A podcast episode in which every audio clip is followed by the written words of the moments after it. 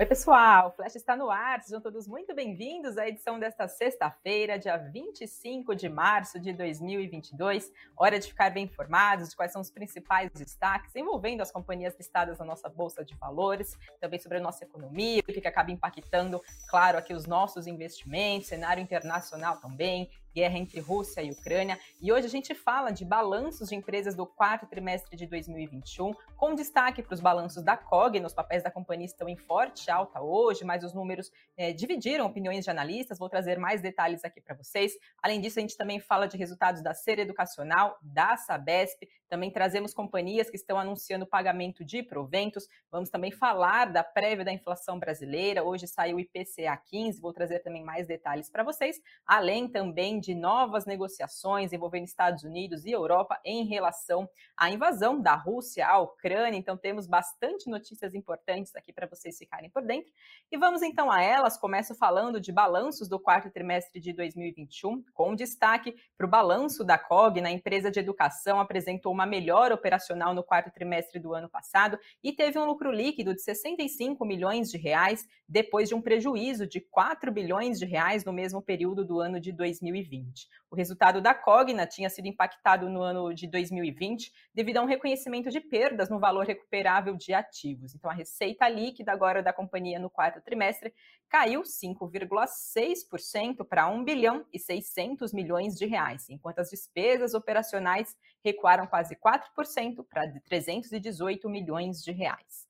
Falando agora do EBIT, da capacidade de geração de caixa da Cogna, ele foi de 424 milhões de reais, revertendo o resultado negativo de 100 milhões de reais um ano antes. O grupo também registrou uma queda de quase 91% na provisão para inadimplência, que, someu, que somou 64 milhões e 600 mil reais. Do lado operacional, a base de alunos da graduação presencial das instituições de ensino superior privadas encerrou o trimestre com cerca de 187 mil alunos. Isso é uma queda de quase 19% em relação ao mesmo trimestre do ano de 2020. Já a base de alunos de graduação digital, chamado EAD, amenizou a queda do presencial e cresceu 63% em um processo de expansão de novos polos e também de unidades pela companhia.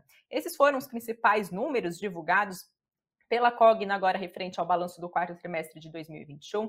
Mais cedo, por volta do meio-dia, os papéis da companhia estavam em forte alta, disparando 13%, e eu trouxe algumas análises para a gente entender esses números apresentados pela companhia, já que analistas apontaram algumas divergências, esses resultados trouxeram algumas divisões de opiniões desses analistas. Então, começo falando da XP Investimentos. A XP apontou que a Cogna reportou resultados ligeiramente positivos no quarto trimestre de 2021 e que, independente independentemente desses resultados, reitera a visão neutra sobre as ações de Cogna por causa das incertezas ainda elevadas em relação ao lucro de curto prazo da companhia. Fernando Molo, que é analista do BTG Pactual, diz que a frente de ensino presencial ainda segue fraca, então, em relação aos números da Cogna, e que a pressão de custo acabou atrapalhando a margem bruta da companhia e que os gastos financeiros com a Selic subindo nos últimos meses aumentaram ainda mais as despesas da empresa. O analista do BTG disse ainda que há um grande desafio pela frente agora no ano de 2022 para a Cogna e que a necessidade de geração de caixa e alavancagem alta colocam um ponto de atenção na tese de Cogna, né, da ação da Cogna como um todo, e que por isso mantém recomendação neutra para as ações da companhia de educação. Por outro lado, a Levante Investimentos apontou que os números vieram com bons indicadores operacionais e com uma receita, EBITDA e lucro acima das expectativas, e que após um ano de 2020 repleto de dificuldades para as empresas do setor, a Cogna fez a sua lição de casa, redefiniu suas estratégias, remodelou a sua estrutura de custos e investiu em negócios com grande potencial de crescimento. E que por isso Levante Investimentos diz acreditar que a companhia teve êxito nas suas transformações organizacionais e também financeiras de um ano para cá, demonstrando por meio dos seus números que está mais preparada para os desafios impostos para o setor e também para a economia brasileira. Então, ficam aí algumas análises, né, divergindo em relação também ao futuro do papel da companhia, os desafios que a empresa tem pela frente. Se você tem papéis de Cogna, deixa aqui no comentário dos nossos vídeos, né, claro, aqui também do Flash, mas a gente sempre traz diversas é, análises, né, também no boletim, então sempre é legal ter a participação de vocês aqui, sabendo, então, a opinião de vocês em relação aos conteúdos dos nossos vídeos. Outro resultado também que separei para vocês foi da Ser Educacional, que teve um lucro líquido de 3 milhões e 400 mil reais no quarto trimestre do ano passado. Isso é uma redução de 97% em relação ao mesmo período do ano de 2020. Já o EBITDA ajustado cresceu quase 12%, totalizando 84 milhões e 400 mil reais. Segundo a companhia, o aumento do EBITDA ajustado foi decorrente de um efeito combinado de normalização de atividades da companhia e também pelo aumento da vacinação de Covid-19 aqui no país, além também da redução da evasão se comparado ao quarto trimestre do ano de 2020. A receita da série educacional somou 390 milhões e 900 mil reais no quarto trimestre, isso é um avanço de quase 19% em relação ao mesmo período do ano de 2020. No ano de 2021 como um todo, Ser Educacional apontou que investiu 71 milhões e 900 mil reais. Já a dívida líquida da companhia ficou em 384 milhões e 500 mil reais ao final de dezembro do ano de 2021. Papéis de ser educacional hoje também subindo e avançavam por volta do meio-dia, 2,32%. A XP Investimentos diz que a companhia apresentou resultados ligeiramente positivos no quarto trimestre de 2021 e que os principais destaques foram crescimento na base de alunos digital, com um ticket médio estável, margem EBITDA ajustada, de 21,6%, mesmo considerando o retorno de ativo da volta das atividades é, presenciais. E além disso, também a empresa apresentou uma prévia de captação para o primeiro semestre agora do ano de 2022, com uma recuperação, segundo a XP Investimentos, bem-vinda nos números do segmento presencial e que o resultado pode então dar mais confiança ao mercado em relação às perspectivas do setor. E por fim, o último balanço que trago para vocês é o da Sabesp, que teve um lucro líquido de 567 milhões e meio de reais no quarto trimestre. Isso é uma queda de quase 32% em relação ao mesmo período do ano passado. O EBITDA ajustado foi de 1 bilhão e meio de reais no quarto trimestre, uma redução de quase 19% em relação a um ano antes. A Sabesp teve receita operacional líquida no trimestre de 5 bilhões e 100 milhões de reais, um crescimento de quase 4% na comparação anual. Já custos e despesas avançaram bem mais que as receitas, com expansão de 23,1% no quarto trimestre para 3 bilhões e 100 milhões de reais. Papéis de Sabesp hoje estavam em queda de 2,44%, também por volta do meio-dia desta sexta-feira. A Levante Investimentos diz que os números da companhia vieram contidos e abaixo das expectativas, prejudicados pelas maiores despesas no período. E que, como, como outros destaques, a Levante Investimentos apontou os impactos causados pela pandemia de Covid-19, que geraram um aumento nas perdas estimadas para a empresa com créditos de liquidação duvidosa em quase 199 milhões de reais, principalmente pela elevação da inadimplência no ano de 2021.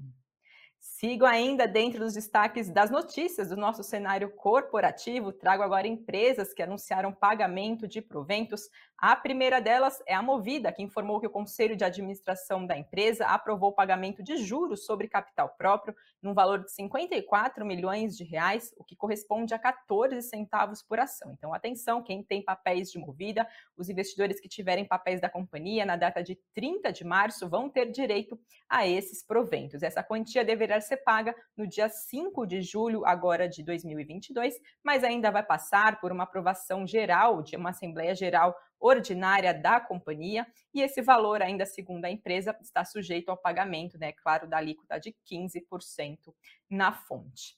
A companhia informou ainda que aprovou o encerramento do programa de American Depositary Receipts, que são chamados os ADRs, que são aqueles recibos de ações das companhias que são listados nos Estados Unidos. A Movida diz que o encerramento é, dessas ADRs acontece por não ter tido uma conversão das suas ações em ADRs no mercado norte-americano desde a sua criação.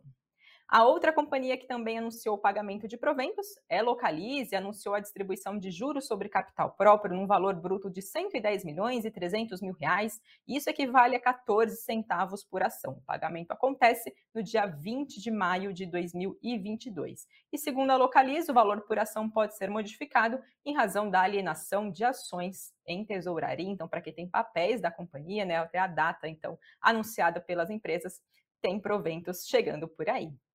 Passo agora para falar, pessoal, do nosso cenário econômico aqui brasileiro. Hoje foi divulgado o IPCA 15, né, que é considerada a prévia da nossa inflação e que subiu 0,95 no mês por cento no mês de março, sobre uma alta de 0,99% que foi registrado no mês de fevereiro. Segundo a agência de notícias Reuters, esse resultado veio acima das expectativas. O mercado esperava um avanço de 0,87% nesse período.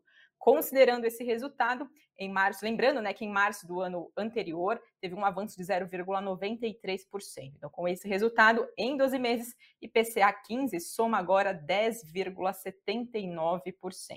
Houve variações positivas em todos os nove grupos de produtos e serviços que são pesquisados. E o principal destaque foi alimentos e bebidas, com a maior variação de 1,95%, e o maior impacto de 0,4 ponto percentual, e também a aceleração em relação ao mês anterior. E a alta desses alimentos foi puxada pelos aumentos dos preços de alimentos para consumo no domicílio, devido à influência de fatores climáticos, como, por exemplo, a estiagem no sul do país e também em relação às chuvas na região sudeste do Brasil.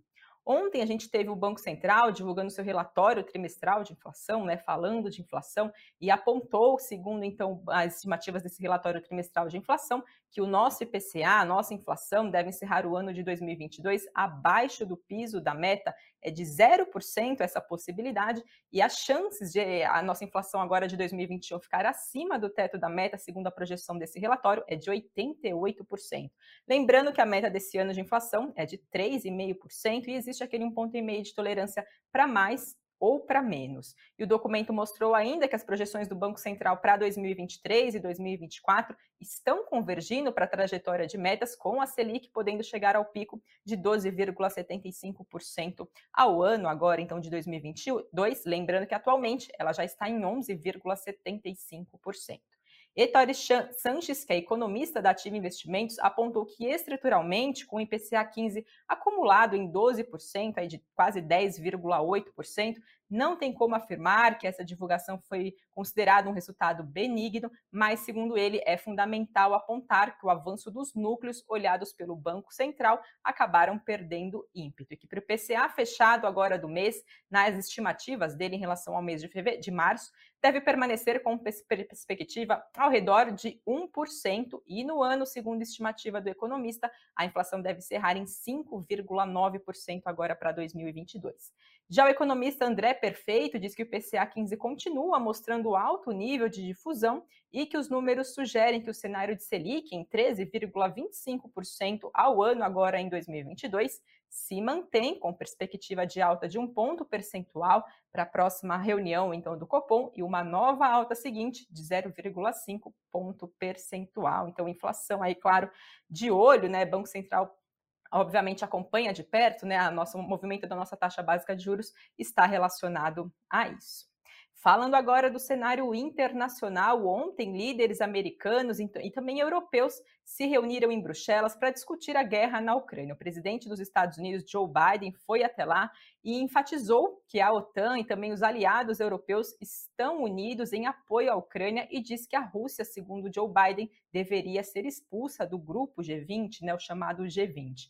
O presidente da Ucrânia afirmou, né, ele disse que pediu mais ajuda e, e chegou a alertar que a Rússia está se reagrupando para um novo ataque em Kiev, que é a capital da Ucrânia. Em relação às preocupações sobre fornecimento de energia, Estados Unidos e Europa anunciaram ontem um acordo para aumentar o fornecimento de gás dos Estados Unidos para a Europa, fazendo assim então uma redução da dependência do fornecimento desse gás que vem da Rússia. Lembrando que a Rússia fornece 40% das necessidades de gás da União Europeia e mais de um quarto das importações de petróleo. Biden disse ainda que o compromisso dos Estados Unidos de fornecer à União Europeia é de pelo menos 15 bilhões de metros cúbicos adicionais de gás ainda nesse ano de 2022. Entretanto, com as usinas norte-americanas já produzindo esse gás em plena capacidade, tem analistas apontando que a maior parte desse gás adicional que vai para a Europa teria que vir de exportações que teriam ido para outras partes do mundo.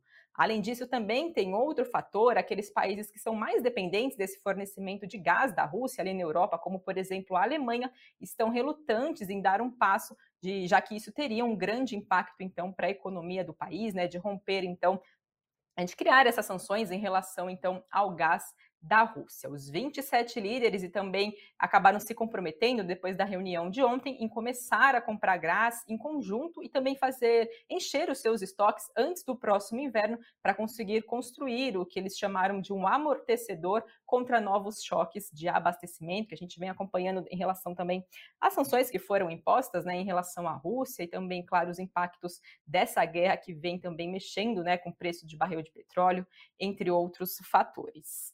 Voltando agora um pouquinho, pessoal, para o nosso cenário aqui brasileiro, indo para a próxima, a, a última também notícia aqui do Flash de hoje, eu falo rapidinho sobre a confiança do consumidor aqui no país, que caiu para o nível mais baixo desde o início do ano, segundo dados que foram divulgados hoje pela Fundação Getúlio Vargas. O índice de confiança ao consumidor teve em março uma queda de 3,1 pontos e chegou a 74,8 pontos, sendo assim o menor patamar desde janeiro agora de 2022. E segundo a Fundação Getúlio Vargas, a insatisfação dos consumidores em relação à situação financeira familiar atingiu o menor nível desde abril de 2016, influenciado, claro, pela inflação, pela lenta recuperação do mercado de trabalho e também pelo endividamento das famílias, principalmente daquelas que têm menor poder aquisitivo. Em março, houve piora tanto das avaliações sobre a situação atual, quanto também das expectativas em relação aos próximos meses, segundo informou então a Fundação Getúlio Vargas nesta sexta-feira. E agora passo para falar do Ibovespa, o principal índice da nossa bolsa brasileira, por volta do meio-dia avançava 0,20%, chegando aos 119.291 pontos. Dólar caía, mais um dia de queda do dólar, 1,27% a R$ 4,77 e por fim, Bitcoin em alta de 2,85% a 40.768 pontos. E agora passo para falar dos destaques do Invest News de hoje. O assunto do cafeína são jogos NFT. Os jogos online deixaram de ser apenas um passatempo, né, para acabar e acabaram se transformando em fonte de renda para algumas pessoas. Então, no Cafeína de hoje, Sam e Doni mostram cinco criptogames em que é possível fazer fonte de renda enquanto se joga. Já no nosso site, que é o investnews.com.br, a gente mostra o Ibovespa caminhando para liderar a lista de melhores investimentos do primeiro trimestre de 2021. No acumulado até o dia 23 de março, o principal indicador da Bolsa de Valores acumulava um avanço de 13,02%. Então, a gente também traz opiniões de alguns especialistas né, sobre investimentos em bolsa, dólar, renda fixa, nesse cenário atual. Então, tem todos os detalhes no nosso site, investnews.com.br. Claro, as demais notícias para vocês seguirem bem informados no decorrer do dia. E lembro vocês, e sempre também convido para acompanharem o Boletim Invest News, seis e meia da tarde. É um ótimo momento também para vocês entenderem, após o fechamento do mercado, o que mais acabou acontecendo do nosso dia, né? O que acabou também mexendo com os papéis das companhias, as maiores altas, as maiores baixas. Tem participação de analista da No Invest também, então sempre é um bom momento para vocês seguirem bem informados aqui na grade do Invest News. Olha agora os comentários, as perguntas de vocês. Gil Costa falando, chegou a vez do setor educacional respirar. Pois é, né? Veio agora os vieram agora os resultados por exemplo, tanto da Cogna também quanto da Ser Educacional, Cogna dividindo opiniões de analistas, né, apontando aí um cenário bastante desafiador agora para 2022, mas também analistas já apontando que a empresa já conseguiu se recuperar e estar mais preparada para enfrentar os desafios agora esse ano e acompanhar os desdobramentos agora, né, de 2022 e ver como isso, claro, pode impactar essas companhias que, por causa da pandemia de Covid-19, claro, como impactou diversos outros setores, não deixou de impactar também o setor de educação aqui no país. Pessoal, esses foram os destaques de hoje. Sigam ligados na programação Univest News. Sábado e domingo tem conteúdos aqui no nosso canal e eu volto segunda-feira com mais notícias. Até lá!